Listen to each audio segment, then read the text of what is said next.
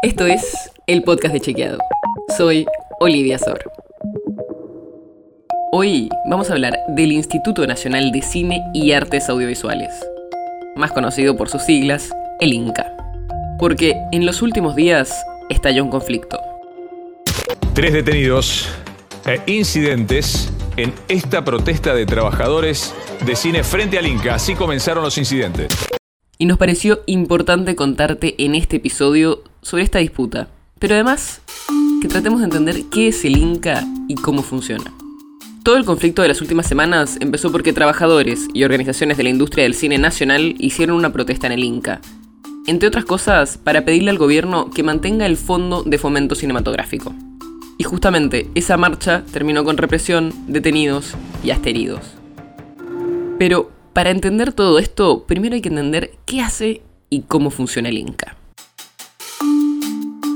Este Instituto Nacional de Cine es un ente público, autárquico, que funciona en el ámbito del Ministerio de Cultura de la Nación.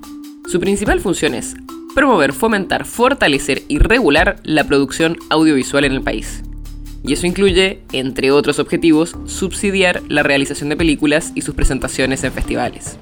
El tema es que el presupuesto del Inca depende del Fondo de Fomento Cinematográfico.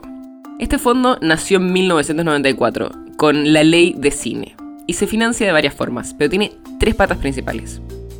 Un impuesto del 10% sobre el precio de las entradas de cine, el 10% del precio de venta de videogramas grabados, que son los DVDs por ejemplo, y el 25% de la recaudación de un impuesto a la facturación de los canales de televisión y servicios de cable. Y acá nace el principal conflicto actual. En 2017, durante la presidencia de Mauricio Macri, se votó en el Congreso una reforma tributaria que le puso fecha de vencimiento al impuesto a las entradas al cine y al impuesto sobre los videogramas grabados, que alimentan este fondo de fomento cinematográfico. Y estamos bastante cerca de este vencimiento, el 31 de diciembre de 2022. O sea, en casi 8 meses terminarían estos dos impuestos y por eso el fondo que financia el Inca perdería mucho peso.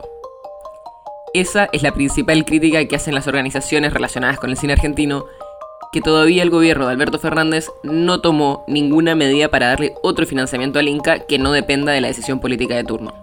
Y además también hubo críticas a la gestión del Inca, que estaba presidido por el director de cine Luis Puenzo, porque reclamaban una política de distribución y exhibición que permita que el cine nacional tenga más llegada a los públicos en todo el país. Y también el desarrollo de políticas de federalización de la producción y el sostenimiento del cine independiente. Por todo eso, el gobierno finalmente le pidió la renuncia a Puenzo. Todavía no se sabe bien qué puede pasar con el financiamiento del Inca, pero hay varios proyectos que se presentaron sobre esto. Por ejemplo, algunos diputados presentaron un proyecto para que una parte del IVA que se paga por consumir plataformas como Netflix, como Netflix, Amazon Prime o HBO vaya directamente a financiar al Inca. La nota sobre la que se basa este episodio fue escrita por Juan José Domínguez.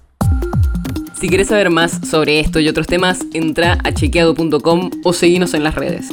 El podcast de Chequeado es un espacio en el que de lunes a viernes te contamos qué de lo que escuchaste o circuló es verdadero o falso.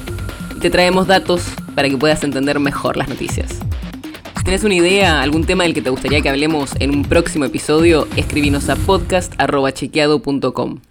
Y si te gustó este episodio, seguinos en Spotify o en tu app de podcast favorita y recomendanos a tus amigos. Es una producción de Chequeado, producción en colaboración con Posta. La producción está a cargo de Martín Slipsuk y Sebastián Chávez, y la edición es de Nacho Guarteche. Yo soy Olivia Sor. Hasta mañana.